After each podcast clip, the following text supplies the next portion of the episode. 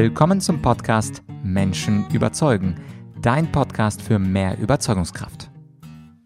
Wer ist eigentlich schuld daran, dass wir so eine hohe Inflation haben und wer hat die EU verkorkst und sie zu einer Transferunion degradiert? Mein Name ist Vladyachenko, du hörst den Menschen überzeugen Podcast, wo ich in Solo-Folgen dir Tipps zu Überzeugungstechniken gebe und wo in Interviewfolgen spannende Gäste spannende Thesen vortragen und versuchen, uns von ihren Thesen zu überzeugen. Heute zu Gast mal wieder fast schon ein Stammgast in diesem Podcast, Professor Dr. Hans-Werner Sinn, der bekannteste Ökonom in Deutschland, der uns diese beiden Fragen erklärt und aufklärt, wer denn für diese Misere, diese ökonomische Misere zuständig ist. Ich hoffe, du bist gespannt auf das Interview. Mir ist es immer ein riesiges Vergnügen, mit Professor Sinn zu sprechen, denn er schafft es als einer der wenigen Ökonomen, die Wirtschaft und volkswirtschaftlichen Zusammenhänge so zu erklären, dass sie tatsächlich jeder verstehen kann. Insofern wünsche ich jetzt viel Spaß mit diesem kurzweiligen Interview mit Professor Dr. Hans Werner Sinn. Fast prophetisch hat der bekannteste deutsche Ökonom Professor Hans-Werner Sinn gewarnt vor einer großen Inflation und das nicht vor zwei, drei Monaten, sondern bereits vor zwei Jahren in seinem Buch Die wundersame Geldvermehrung. Und ich habe ihn heute wieder zu Gast und möchte Sie, Herr Sinn, fragen, was, glaube ich, alle Deutschen extrem interessiert.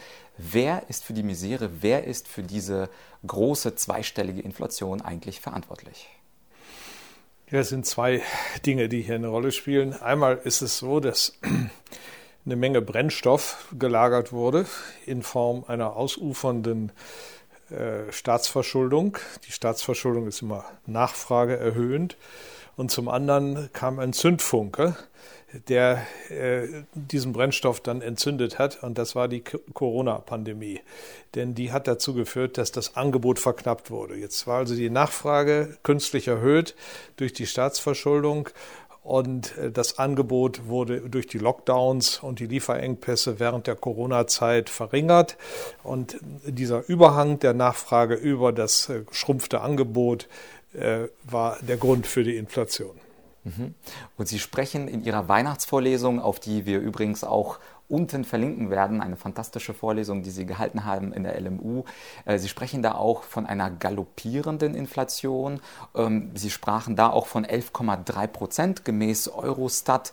Und für den einfachen Bürger ist es ja eine Art Enteignung. Wenn jemand also 1000 Euro auf seinem Konto hat, angespart, dann sind da mal eben 100 Euro sofort weg. Und da nochmal die Frage, wer ist denn da als Person oder Institution vielleicht möglicherweise verantwortlich? Oder würden Sie es bei der Krise und bei dem makroökonomischen belassen? Ja gut, der Zündfunke der Corona-Pandemie, äh, äh, wer dafür verantwortlich ist, das ist ja schwer zu sagen. Also äh, das ist eben ein zufälliges Ereignis, das außerhalb der Kontrolle der Menschen hier stattgefunden hat. Ähm, was die Ablagerung des Brennstoffs betrifft, äh, da gibt es natürlich viele Verantwortliche. Äh, das ist die lockere äh, Geldpolitik der Europäischen Zentralbank, die insbesondere sich des Kaufs der Staatspapiere bedient hat. Die Geldmenge wurde dramatisch aufgebläht. Seit 2008 ist ja Europa im Krisenmodus. Wenn ich, weil da die große Finanzkrise begann, wenn ich mal von da ausgehe, hat sich die Geldmenge, die Zentralbank Geldmenge versiebenfacht. Und die, äh, diese Geldmenge hat sich versechsfacht relativ zur Wirtschaftsleistung. Und wodurch ist diese Versechsfachung passiert? Ähm, Im Wesentlichen dadurch, dass Staatspapiere gekauft wurden. Das heißt also, die Notenbanken haben die Papiere ihrer eigenen Staaten jeweils gekauft mit dem frisch gedruckten Geld. Und die Staaten hatten also dieses Geld und haben das ausgegeben für äh, alle möglichen Zwecke. Sinnvoll oder nicht so sinnvoll, aber auf jeden Fall war es nach Nachfrage, die dadurch künstlich gestützt wurde. Nun konnte man in der ersten Phase der Krise sagen, ja, es fehlte hier an dieser Nachfrage, denn es war eine Vertrauenskrise und so weiter. Das hat eben stabilisiert und es hat tatsächlich auch dazu geführt, dass ähm, wir die, äh, den Höhepunkt der Krise 2012 äh, einigermaßen überstanden haben, ohne dass der Euro zerbrach. Aber äh, die Hauptausweitung der Geldmenge fand ja auch erst danach statt. Äh, ab 2015 2018 durch die großen Kaufprogramme der Europäischen Zentralbank. Und diese Kaufprogramme haben eben die Staaten ermuntert, immer neue Staatspapiere zu emittieren, weil sie wussten, der Kurs fällt nicht, da gibt es kein Problem. Im gleichen Umfang werden die Papiere ja wieder gekauft von den nationalen Notenbanken. Also ich kann nach Belieben praktisch über diesen Weg der Staatspapiere zu Geld kommen, äh, welches letztlich aus der Druckerpresse kommt und im übertragenen Sinne ist natürlich vielfach elektronisches Geld und äh, das dann äh, verausgaben. Und dann kam zum Schluss eben die Corona-Pandemie und hat dann den Zündfunken gesetzt und war die eigentliche Ursache für diese Inflation. Die Chinesen äh, standen ja am Beginn dieser Kette, da gab es dann Lockdowns äh, und äh, die Chinesen blieben auch kritisch äh, bezüglich dieses Themas, haben ihr Land zugemacht, äh, die Häfen waren zu, äh, Quarantänemaßnahmen wurden verhängt, die Schiffe blockierten sich gegenseitig bei, vor den Häfen, die durften nicht rein. Quarantäne ist ja ein Begriff, der aus dem Italienischen kommt, aus der Seefahrt. 40 giorni musste man warten mit, mit seinem Schiff, bevor man in den Hafen rein durfte, äh, weil Seuchengefahr bestand. Und äh, so haben sich Tausende und Abertausende von Schiffen vor den chinesischen Häfen gestaut und konnten ihre Ladung nicht löschen.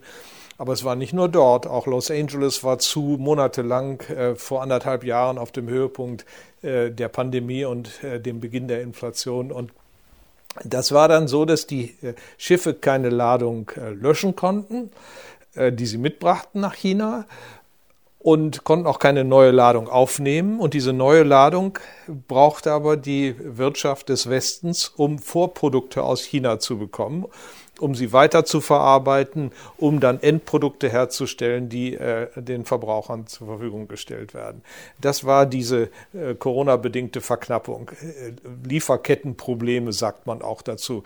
Man kann das ja messen. Das IFO-Institut hat äh, regelmäßige Umfragen und es haben eben auf dem Höhepunkt der Krise 80 Prozent der Firmen des verarbeitenden Gewerbes gesagt, dass sie Lieferkettenprobleme haben. Das heißt, sie kriegen die Vorprodukte nicht. Und dann fingen die an, Vorprodukte, wo sie sie kriegen konnten, zu kaufen und ihre Vorproduktlager haben sie vollgepackt, ja, und das hat die Verknappung auf den Märkten noch weiter verstärkt, sodass dann also die Probleme immer größer wurden und äh, Kunden äh, für die Produkte der jeweiligen Firmen äh, mit Lieferzeiten rechnen mussten, die waren dreimal so hoch, nicht, wie vorher.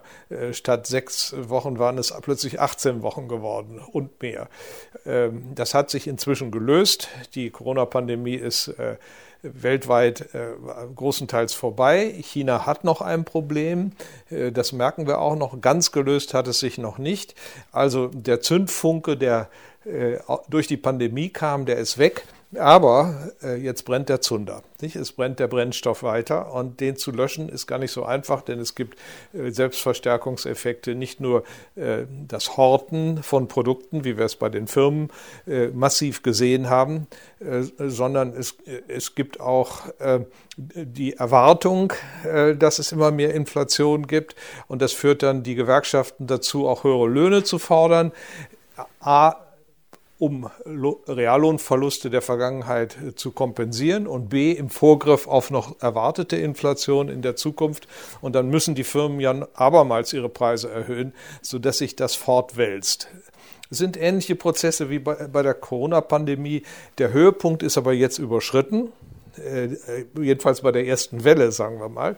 Der Höhepunkt war im äh, Herbst des Jahres 2022, im Winter äh, und dann äh, gingen die äh, und werden die Inflationsraten jetzt erstmal weiter zurückgehen. Das liegt auch daran, dass man ja einen Rechentrick gemacht hat mit der Gaspreisbremse. Die Gaspreisbremse bedeutet ja letztlich, dass wir uns kollektiv verschulden. Ähm, also Sie gehen zu Ihrer Bank, nehmen einen Kredit auf, ich nehme einen Kredit auf im übertragenen Sinne, ja, und dann geben Sie, finanzieren Sie mir einen Teil meiner Gaskäufe und ich finanziere Ihnen einen Teil Ihrer Gaskäufe. Und dann sagen wir dem Statistischen Bundesamt, jetzt darfst du aber nur noch den so reduzierten Nettopreis äh, in der Statistik berücksichtigen als Inflation, nicht? In Wahrheit ist es noch äh, genauso teuer wie vorher für uns. Das ist da gelaufen. Noch ein Wort zur Energie. Die Energie hat hier natürlich auch eine große Rolle gespielt, denn zu den Corona-bedingten Verknappungen gehörte auch eine Verknappung des Ölangebots. Die Ölscheichs haben erstmals seit 40 Jahren äh, ihren ganz stabilen Abbaupfad, den man vorher schon gesehen hatte, äh, der kaum irgendwelche Zacken hatte, äh, während die Preise rauf und runter gingen, ja, verlassen und haben ihre Menge eingeschränkt. Warum haben sie das getan? Weil durch den äh, Zusammenbruch der Weltwirtschaft beim, im Jahre 2020, als die Corona-Pandemie da begann, äh, plötzlich auch die Nachfrage nach Öl kleiner war. Die Leute mussten ja zu Hause bleiben, sie konnten nicht Auto fahren. Nicht? Und äh, der Preis für Öl fiel und er drohte ins Bodenlose zu fallen. Und dann haben die Ölscheichs und all die anderen Ölproduzenten der Welt äh, die in der OPEC zusammengeschlossen sind, sich gesagt, nee, das müssen wir verhindern, wir müssen die Angebotsmenge reduzieren. Und äh, als Folge dieser Mengenreduktion äh, haben sie dann die Preise wieder ansteigen lassen. Und als dann ein Jahr später die Weltwirtschaft schon so halbwegs wieder auf, auf Trab war, nicht? Da führte das sogar zu einer ganz, ganz starken Ölpreissteigerung, die sich auch schon im Jahr 2020 niedergeschlagen hat, zum Teil in der gemessenen Inflationsrate. Und dann kam später der Krieg. Äh, das äh, war dann 2021, äh, nein, 22 war es, Entschuldigung. 22 und dann war der Krieg und dann drehte Putin auch noch den Gashahn ab oder jemand anders hat, den, hat mitgeholfen, ihn abzudrehen. Das wissen wir ja nicht, wer hinter den Explosionen da steckte. Und jedenfalls führte dann auch noch das zu einem starken Gaspreisanstieg, sodass im Herbst ähm, des Jahres 2022 man sagen konnte, dass etwa 40 Prozent der Inflation äh, verursacht waren durch Energiepreise und 60 Prozent durch äh, andere Preissteigerungen. Nicht? Das, hat, das sind offizielle Zahlen ähm, der, äh, der Europäischen Zentralbank. In Ihrem Buch schreiben Sie auch ganz schön, dass die Politik immer mit Ausnahmen argumentiert und die EZB immer mit Ausnahmen argumentiert. Also ausnahmsweise 100 Milliarden wegen Ukraine-Krieg, Machen wir da einen Fonds, machen wir dort Schulden, machen wir hier Schulden. Finanzkrise, EZB, ausnahmsweise müssen wir jetzt bestimmten Staaten helfen, ausnahmsweise müssen wir jetzt äh, ganz viel Geld drucken lassen. Und diese Argumentation, ausnahmsweise, da schreiben sie, man kann, ich zitiere sie, man kann nicht ewig behaupten, es liegt eine Ausnahmesituation vor, die außergewöhnliche Maßnahmen rechtfertigt. Und ich habe, als ich das gelesen hatte, habe ich so ein bisschen an, an einen ja, Süchtigen, einen Drogenabhängigen gedacht, der sagt, ja, ich habe alles unter Kontrolle, aber noch dieses eine Mal ja, nehmen wir genau. mal 100 Milliarden Schulden für Projekt X oder für Projekt ja. Y. Da lassen sich ja in den letzten fünf bis zehn Jahren äh, Dutzende solcher Projekte und riesigen dreistelligen Milliardenbeträge ähm, auf, aufrufen. Und meine Frage ist, wie können wir, wir haben ja die Schuld, Schuldenbremse im Grundgesetz eigentlich installiert, jetzt wird sie von Lindner und Co. umgangen. Wir haben eigentlich den Maastricht-Vertrag, ich habe noch in der neunten Klasse gelernt, das mit den 3% äh, BIP und, und so weiter. Und trotzdem halten sich Politiker, ob Deutschland, Europa, EZB, nicht daran muss man da einfach verzagen, das einfach Ausnahme und deswegen 100 Milliarden für XY, Ausnahme, deswegen pumpen wir nochmal mehr Geld ins System? Oder was kann man machen, wenn die Politik sich nicht an die eigens gesetzten Regeln hält? Naja, also wir haben verschiedene Schuldengrenzen. Im Maastrichter Vertrag sind 60 Prozent Schulden relativ zum Bruttoinlandsprodukt vorgesehen. Im Stabilitäts- und Wachstums Pakt von äh, 1996 waren dann drei Prozent äh, des Bruttoinlandsprodukts als Neuverschuldung oder Defizit des Staates Obergrenze.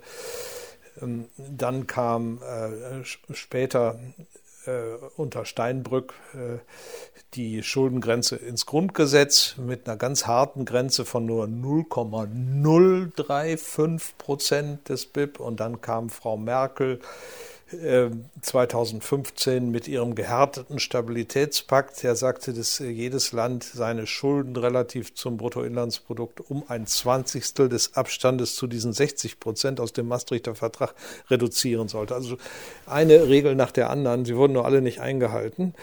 Und die Politik hat sich überlegt, mit welchen Tricks kann man denn äh, diese rechtlichen Vorgaben umgehen. Und ein Trick ist eben, dass man einen Notstand proklamiert. Da sind wir bei Ihrem Thema. Immer wieder ein neuer Notstand und immer wieder ein neues Programm. Denn das Grundgesetz lässt tatsächlich zu, dass man sich auch mehr verschuldet, ähm, wenn eben ein solcher Notstand vorliegt. Äh, dann darf ein sogenanntes Sondervermögen gebildet werden. Und da wurde ein Sondervermögen zur Wirtschaftsstabilisierung gebildet. Äh, da wurde ein Sondervermögen äh, wegen Corona gebildet. Da wurde ein Sondervermögen für viele Detailprogramme gebildet, die äh, die Länder haben ihre Sondervermögen gebildet. Es ist also eine riesige, unüberschaubare Form oder Welle von Sondervermögen entstanden. Und Sondervermögen heißt, dass es äh, Kreditermächtigungen gibt, die die Parlamente beschließen, die äh, für die kommenden Jahre gelten und dann in Anspruch genommen werden können, um äh, Kredite tatsächlich am Markt äh, nachzufragen, ohne dass dann nochmal irgendeine Schuldengrenze greift. Und da hat es also viele Missbrauchsfälle gegeben, dass im, im einen Jahr äh, diese Kreditermächtigung äh, beschlossen wurde. Da war dann irgendein Notstand. Im nächsten Jahr ist der Notstand schon lange vorbei, aber man hat das dann noch, das Geld noch gehabt, diese Kreditermächtigung und äh, weitere Schulden aufgenommen. Es sind jetzt äh, viele Hunderte von Milliarden von Euro noch als äh, aktive äh, potenzielle und in Anspruch genommene Schuldenmittel zusammen verfügbar für den Bund in Deutschland. Und dazu kommen dann noch mal knapp 100 Milliarden für die Länder und so weiter. Also das ist alles Kredit der möglich ist. Warum ist Kredit ein Problem? Man kann doch mit Krediten eigentlich schöne Dinge finanzieren. Wir brauchen neue Autobahnen, wir brauchen bessere digitale Infrastruktur, wir brauchen dies und das. So wird doch immer argumentiert, also brauchen wir jetzt einen Kredit. Äh, zukünftige Generationen genießen dann ja auch diese Infrastruktur, dann sollen sie bitte bezahlen. Das ist ein legitimes Argument für normale Zeiten, aber wir haben keine normalen Zeiten. Wir haben Inflation. Und äh, in der Inflation ist alles, was kreditfinanziert ist, nachfragewirksam und inflationär. Das heißt, wenn es inflationär ist, werden die Lasten nicht von zukünftigen Generationen getragen, die die Schulden zurückzahlen müssen. Müssen sie ja gar nicht. Durch die Inflation verschwinden ja die Schulden relativ zu den Einkommen, die inflationär immer stärker steigen. Die verlieren ja von alleine ihre Bedeutung. Nein, es sind nicht die zukünftigen Generationen, sondern es sind die heutigen Rentner, die ihre Ersparnisse verlieren. Wer also Lebensversicherungsverträge hat, wer Sparverträge hat, wer in seinem Arbeitsleben äh, sich das Geld vom Munde abgespart hat, um im Alter noch ein bisschen zur gesetzlichen Rente hinzuzuhaben, der verliert jetzt sein Vermögen. Und das ist das große Problem. Es ist ein Gerechtigkeitsproblem, es ist ein Problem für die soziale Stabilität eines Landes.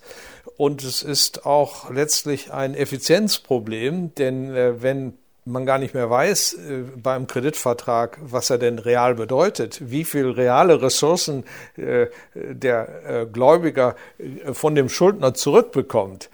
Äh, das kann mehr sein, kann weniger sein, je nach dem Ausmaß der Inflation, wenn man einen nominal definierten Kreditvertrag hat, ne, der auf die Inflation ja keine Rücksicht nimmt. Dann äh, ist das Sand im Getriebe der Marktwirtschaft, weil äh, beide Parteien dann eigentlich wegen der Unsicherheit weniger geneigt sind, langfristige Festzinsverträge zu machen. Und wenn es keine Festzinsverträge mehr gibt, äh, dann gibt es auch äh, nur schwer die Möglichkeit, langfristige Investitionen zu tätigen. Der deutsche Markt, äh, Kapitalmarkt, war immer sehr stabil weil wir diese langfristigen Verträge hatten. Wer in Deutschland ein Haus bauen wollte, konnte sich für 20 Jahre, für 30 Jahre zu einem festen Zins einen Kredit von der Bank holen. Das gab es in den südeuropäischen Ländern gar nicht. Die hatten, bevor sie in den Euro kamen, ja schon immer hohe Inflationsraten und da waren diese Formen von Krediten äh, ausgestorben. Es gab immer nur kurzfristige Kredite, wo die Zinsen angepasst wurden und deswegen war es schwer in diesen Ländern langfristige Kapitalgüter zu finanzieren. Also auch Häuser und Immobilien und überhaupt das wirtschaftliche Wachstum äh, litt dann sehr darunter. Äh, wir kommen jetzt in Europa, da müssen wir aufpassen jedenfalls, äh, äh, möglicherweise in die Situation hinein, in der die äh, Mittelmeerländer schon immer waren. Das heißt, es ist ein inflationäres Gleichgewicht. Die Staaten verschulden sich, die Verschuldung treibt die Inflation. Durch die Inflation gehen die Schulden relativ zur Wirtschaftsleistung zurück. Also die Schulden bleiben, aber die Wirtschaftsleistung wird inflationär aufgebläht, die Steuereinnahmen, alles wird inflationär aufgebläht und dann heißt es, ach, so schlimm ist das ja mit den Schulden nicht. Wir haben ja Luft, um neue Schulden aufzunehmen.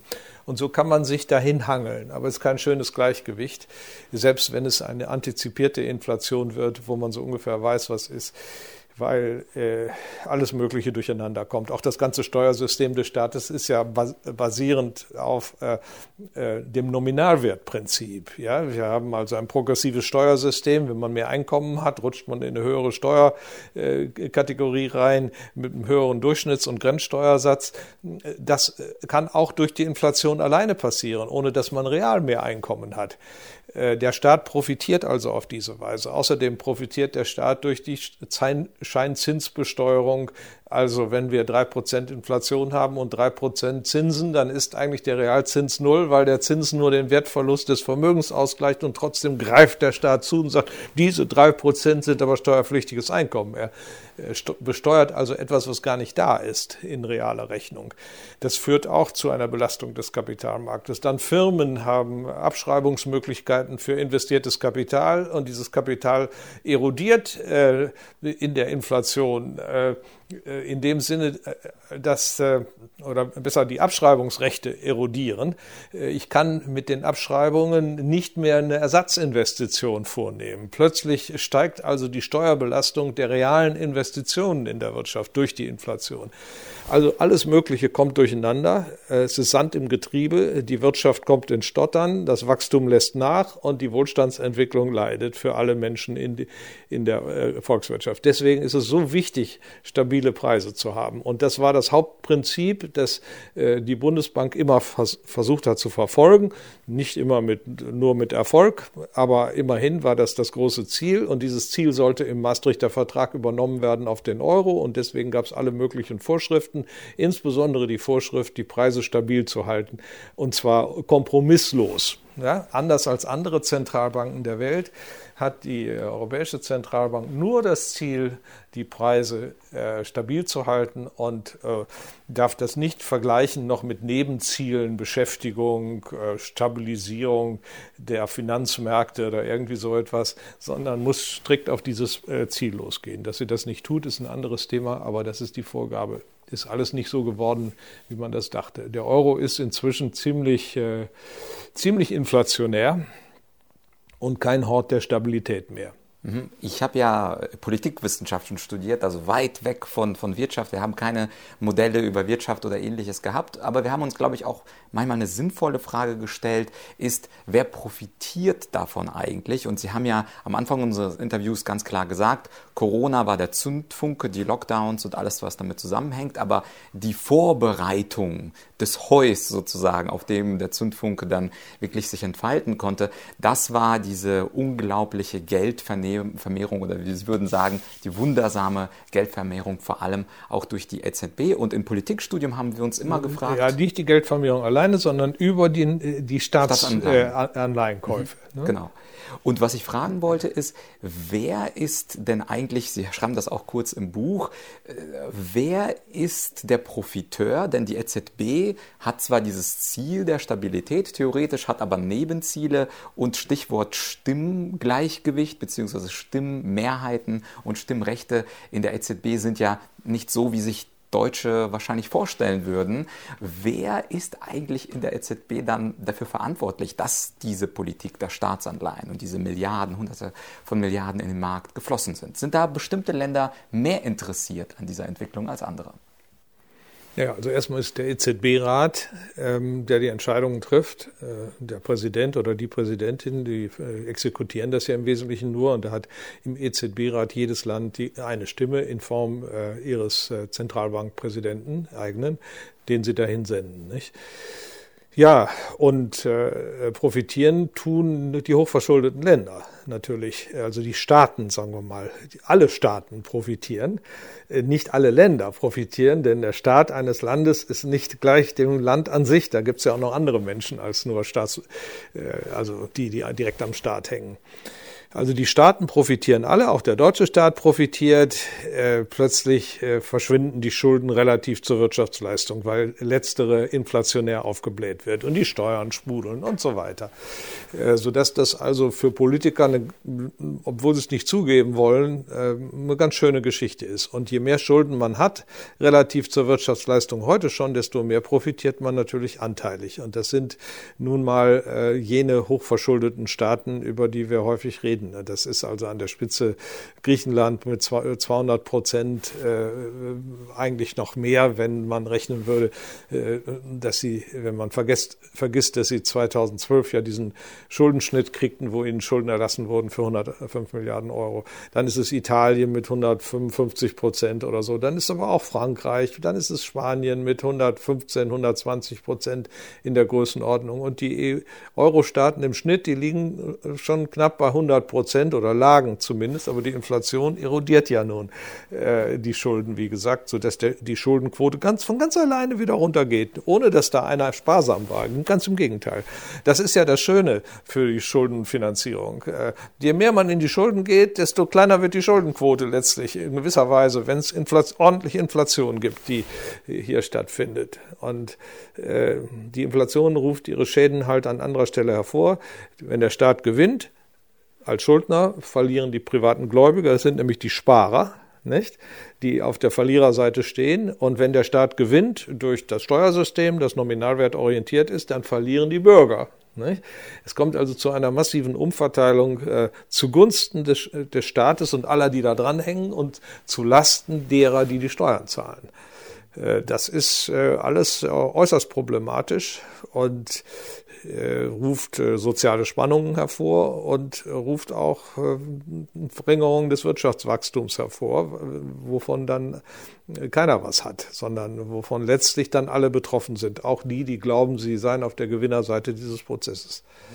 Ich wollte als letztes Thema die Europäische Union und die Entwicklung ansprechen der Europäischen Union. Sie hat sich ja in den letzten Jahrzehnten zu einer Art Transferunion verwandelt, wo es also politisch keine klaren Strukturen gibt, also keine gemeinsame Außenpolitik, keine gemeinsame echte Verfassung.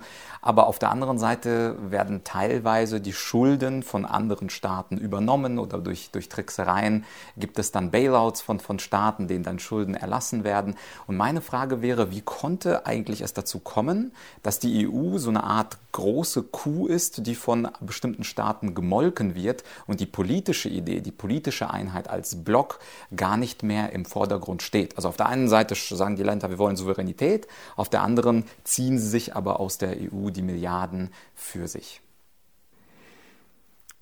Ja, das ist äh, der große Fehler von Helmut Kohl. Äh, äh, Helmut Kohl hat ja gewollt, äh, dass wir eine politische Union kriegen. Das war richtig. Aber äh, seine Widersacher in Frankreich insbesondere haben ihm äh, das entzogen und haben äh, gesagt, du kriegst nicht zum Ausgleich für die Währungsunion auch eine politische Union, denn die politische Union bedeutet ja, das merken wir heute, Krieg, Ukraine, Panzer, Patriot und was weiß ich, muss man im Kopf haben, bedeutet ja, ähm, äh, eine politische Union bedeutet ja, dass es eine zentrale Planung dieser militärischen äh, Kräfte gibt, dass es ein Oberkommando für eine europäische, eine europäische Streitmacht gibt. Dann hätten wir was den Russen entgegenzusetzen. Das fehlt in Europa. Und das wusste aber Kohl, dass so etwas nötig ist und er wollte es.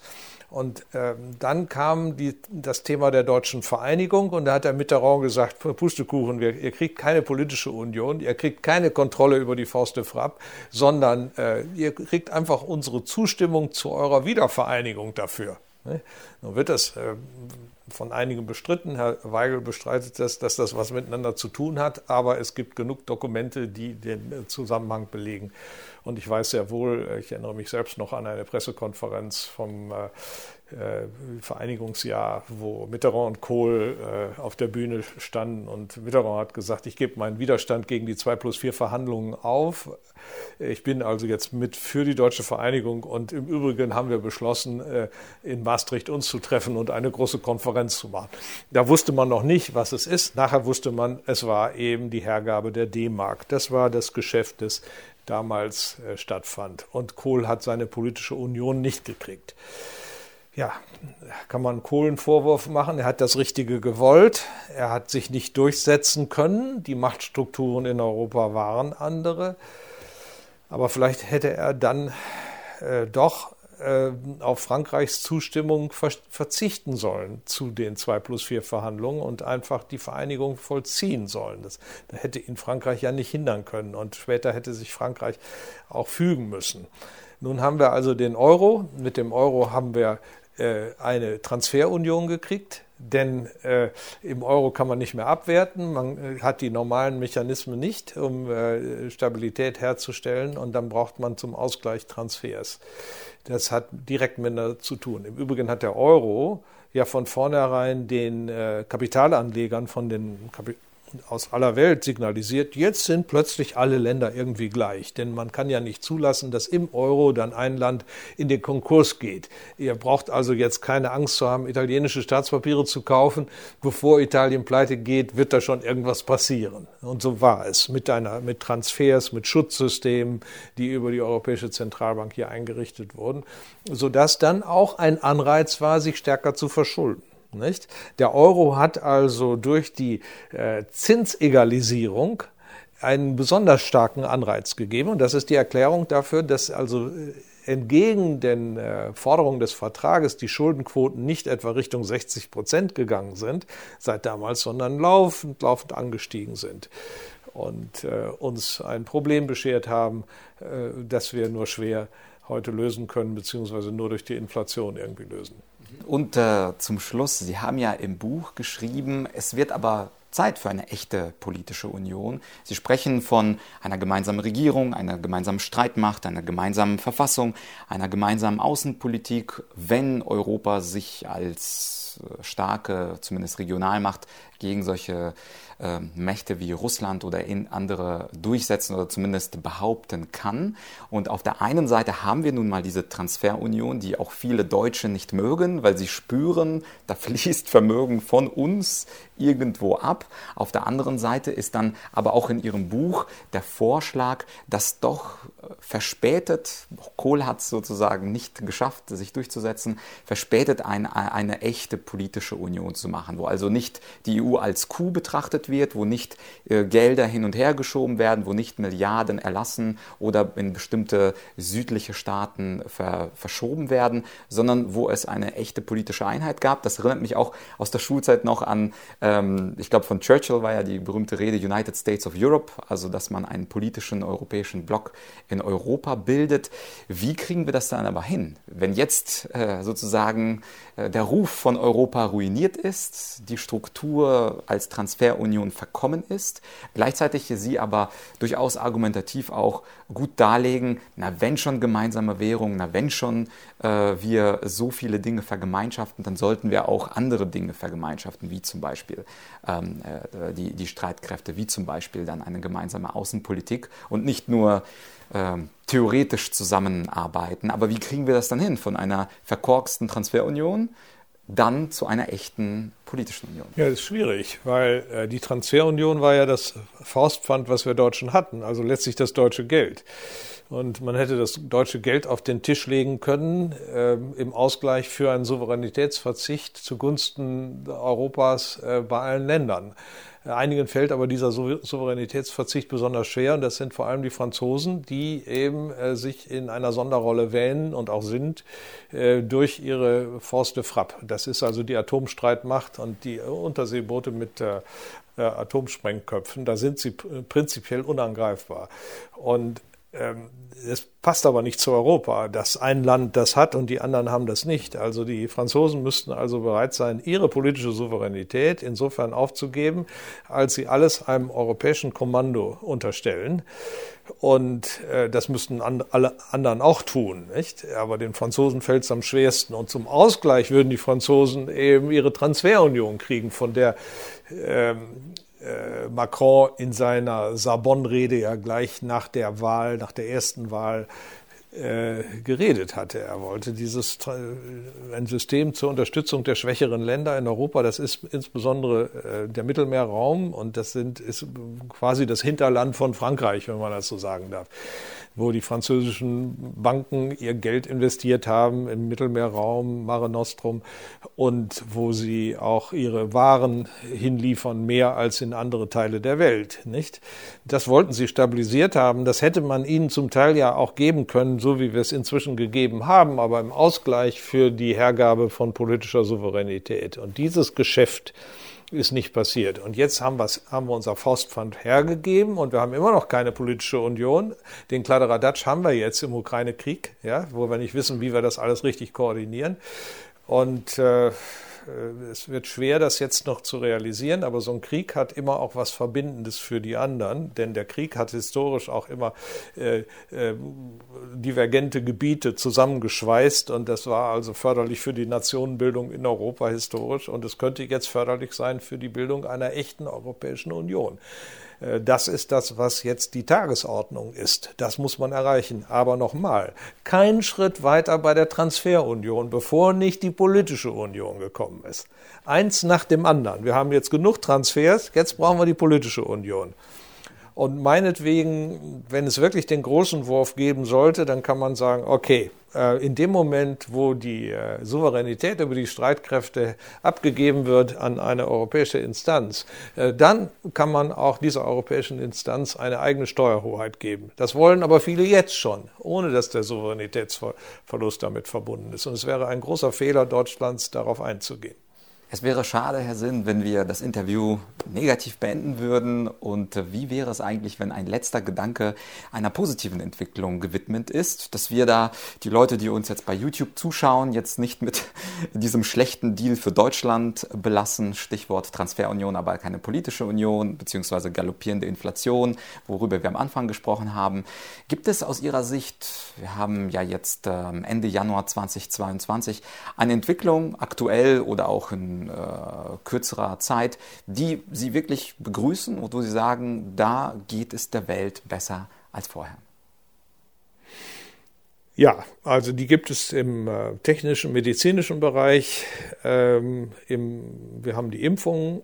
Äh, mit den Impfungen wurde die Pandemie überwunden weltweit. Äh, Millionen äh, von Menschenleben wurden gerettet und Abermillionen durch die unglaublichen Impferfolge, die durch den Botenimpfstoff da erzielt wurden, der in, maßgeblich auch in Europa eben durch BioNTech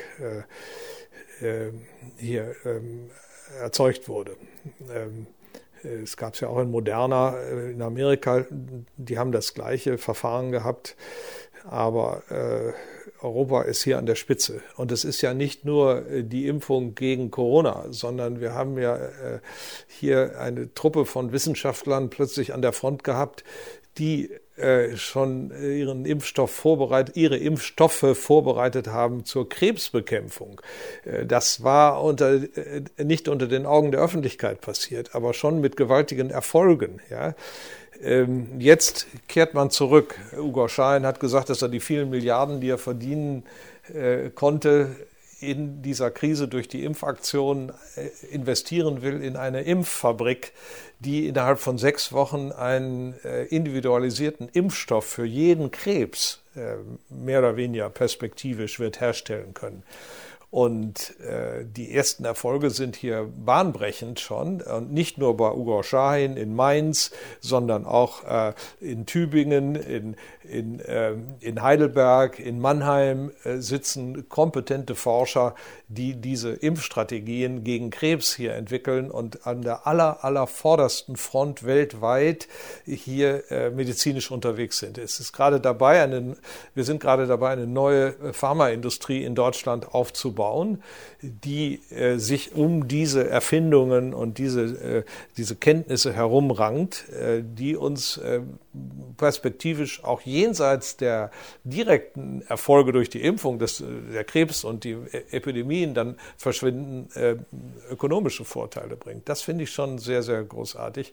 Man muss jetzt aufpassen, äh, dass die auch hier bleiben. Also gerüchteweise hört man schon, dass es da auch wiederum Abwanderungstendenzen gibt. Also bitte aufpassen, dass die Rahmenbedingungen für Investitionen in Deutschland äh, gut bleiben, dass man äh, flexibel ist, dass man die Firmen gewähren lässt, sodass sie Deutschland als attraktiven Standort für die Zukunft ansehen und hier weiter investieren. Alles klar, dann Herr Sinn, ich weiß, Sie sind kurz angebunden und liebe Abonnenten, dieses Buch hier, wie auch die anderen, die wundersame Geldvermehrung, ist einfach geschrieben und ich kann es nur wiederholen. Sogar ich als Nicht-Ökonom verstehe 85 Prozent geschätzt. Insofern auch eine klare Leseempfehlung. Unten der Link zum Buch und unten unter dem Video auch ein Link zu der wunderbaren Weihnachtsverlesung von Professor Sinn, wo ich auch sehr viel gelernt habe. Und Ihnen, Herr Sinn, ganz herzliches Dankeschön für das dritte Interview. Ja, gerne, Herr Yachtschenko. Das war also das Interview mit Professor Hans-Werner Sinn. Wenn es dir gefallen hat, dann tu mir auch einen kleinen Gefallen und bewerte diesen Podcast mit 5 Sternen auf Apple Podcasts oder auf Spotify. Und für mehr Infos, wie im Interview angeklungen, findest du in der Podcast-Beschreibung als erstes den Link zu der wunderbaren Weihnachtsverlesung 2022 von Hans-Werner Sinn und als zweiten Link den Link zum Buch Die wundersame Geldvermehrung von 2021, was Prophet prophetisch die Inflation vorhergesagt hat. Viel Spaß mit diesen Infos. Ich finde es immer toll, auch mal die Volkswirtschaft besser zu verstehen und zu durchdringen. Und ich hoffe, dass vielleicht nächstes Mal mit ein bisschen Glück Professor Sinn wiederkommt in die Sendung. Damit verabschiede ich mich. Bis bald, dein Vlad.